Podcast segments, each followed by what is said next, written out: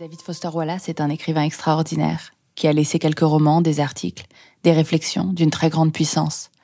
Il est mort en 2008, un 12 septembre. Sa femme Karen est rentrée à la maison, chez eux à Claremont en Californie, et il s'était pendu. Il avait attaché un tuyau d'arrosage au pot d'échappement de sa voiture avec son bandana. Wallace souffrait depuis longtemps de dépression, il avait été diagnostiqué pendant ses études à l'université, il prenait des médicaments, et la maladie labourait tous ses textes. Dans son roman Infinite Jest, par exemple, l'un des personnages, Kate Gomper, explique, après avoir avalé des médicaments, je voulais juste arrêter d'être consciente. J'aimerais mieux ne rien ressentir que ressentir ça. Comme si chaque atome, chaque cellule, chaque cellule cérébrale, je sais pas, était tellement nauséeuse qu'elle avait envie de gerber, mais qu'elle pouvait pas. Et vous ressentez ça tout le temps. Et vous êtes sûr, absolument certain, que cette sensation s'arrêtera jamais, que vous allez la ressentir toute votre vie. Pas étonnant donc que sur les forums américains, on retrouve souvent décrite comme la plus pertinente définition du suicide, une définition forgée par l'écrivain. Les gens qui se suicident ne le font pas par désespoir, explique Wallace, ni en vertu d'une conviction abstraite selon laquelle les avantages et les inconvénients de la vie ne s'équilibrent pas, et certainement pas parce que la mort a soudain l'air attrayante.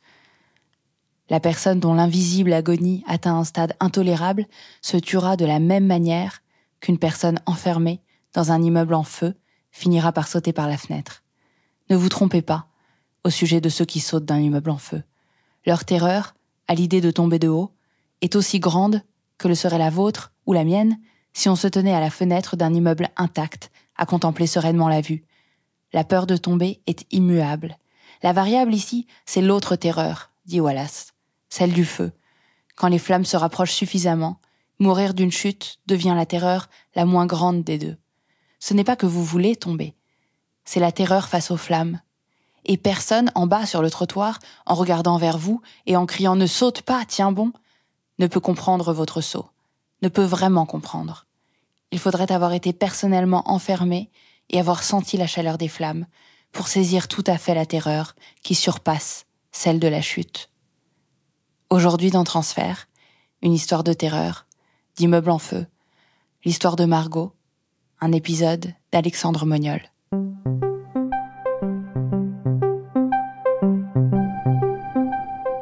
On est mi-octobre 2016. J'ai besoin d'un certificat médical pour mes activités sportives à l'école. Et du coup, je me rends euh, chez un médecin traitant. Et euh, il procède à l'examen médical sans plus. Et à la fin, tout bêtement, il me demande si ça va.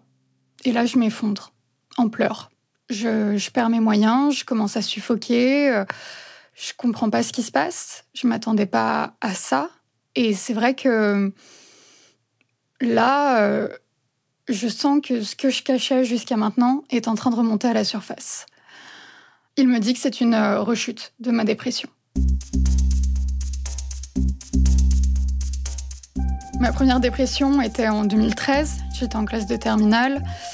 J'étais très exigeante avec moi-même. Je voulais un beau parcours post-bac, puisque mon bac, je savais que je l'aurais, qu'il n'y avait pas de souci avec mention, mais je voulais Sciences Po.